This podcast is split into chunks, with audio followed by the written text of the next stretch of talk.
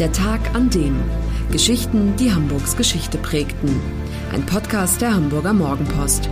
Gelesen vom Autor Olaf Funder. Der 21. März 1866. Der Tag, an dem Darboven anfing, Kaffee zu rösten. Wer vor 150 Jahren Kaffee trinken wollte, der musste sich die rohen Bohnen im Kolonialwarenladen kaufen, sie zu Hause in der Pfanne rösten, sie schließlich mahlen und mit kochendem Wasser aufgießen. Ein ziemlicher Aufwand. Doch Gott sei Dank kam ein gewisser Johann Joachim Darboven auf die Idee, der Hausfrau das Leben zu erleichtern und ihr das Rösten und Mahlen abzunehmen.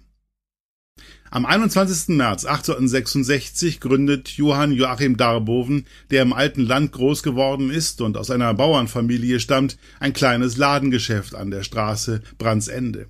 Er röstet nicht nur den Kaffee, er verpackt ihn auch in Tüten und verschickt ihn mit der Post. Sowas hat es bis dahin noch nicht gegeben.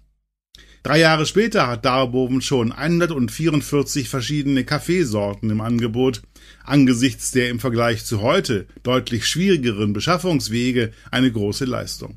Auf der internationalen Gartenbauausstellung in Hamburg wird das 1869 mit einer silbernen Medaille belohnt.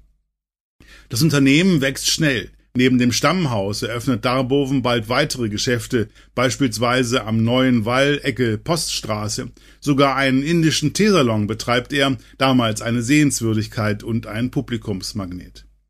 1909 stirbt der Firmengründer. Seine Söhne Arthur und Cäsar übernehmen ein wohlgeordnetes Unternehmen, das sie bald um eine Großrösterei ergänzen, die sich in der Wendenstraße in Hammerbrook befindet. Es folgen schwierige Jahre. Während beider Weltkriege fehlt es an Rohkaffee, also bringt die Firma einen Ersatzstoff aus Getreide, Zichorin, Milokorn, gerösteten Feigen und Zuckerrübenschnitzeln auf den Markt. Solange Idee-Kaffee dir fehlt, nimm Koff, dann hast du gut gewählt, lautet der Werbeslogan damals. 1943 machen britische Bomber Hammerbrook dem Erdboden gleich. Auch die Firmengebäude von Darboven brennen vollständig aus.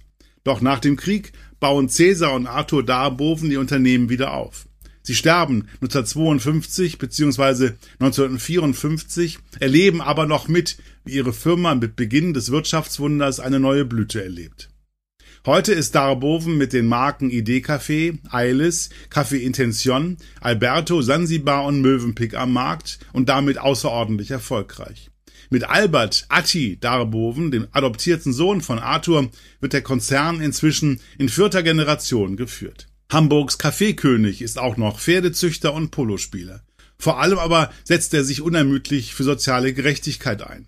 Als einer der ersten Großröster führt er 1993 Fairtrade Kaffee im Sortiment. Aktuell ruft er das Projekt HELP ins Leben, das die Arbeits- und Lebensbedingungen von 250 Kaffeebauern und ihrer Familien in der Region Santa Barbara in Honduras verbessern soll.